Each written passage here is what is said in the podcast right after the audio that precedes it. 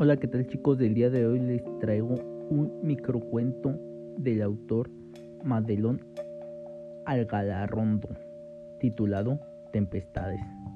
Y sin más, comencemos. Tempestades. El sabio dijo, es solo una nube, no entres. Y llovió tres días y tres noches.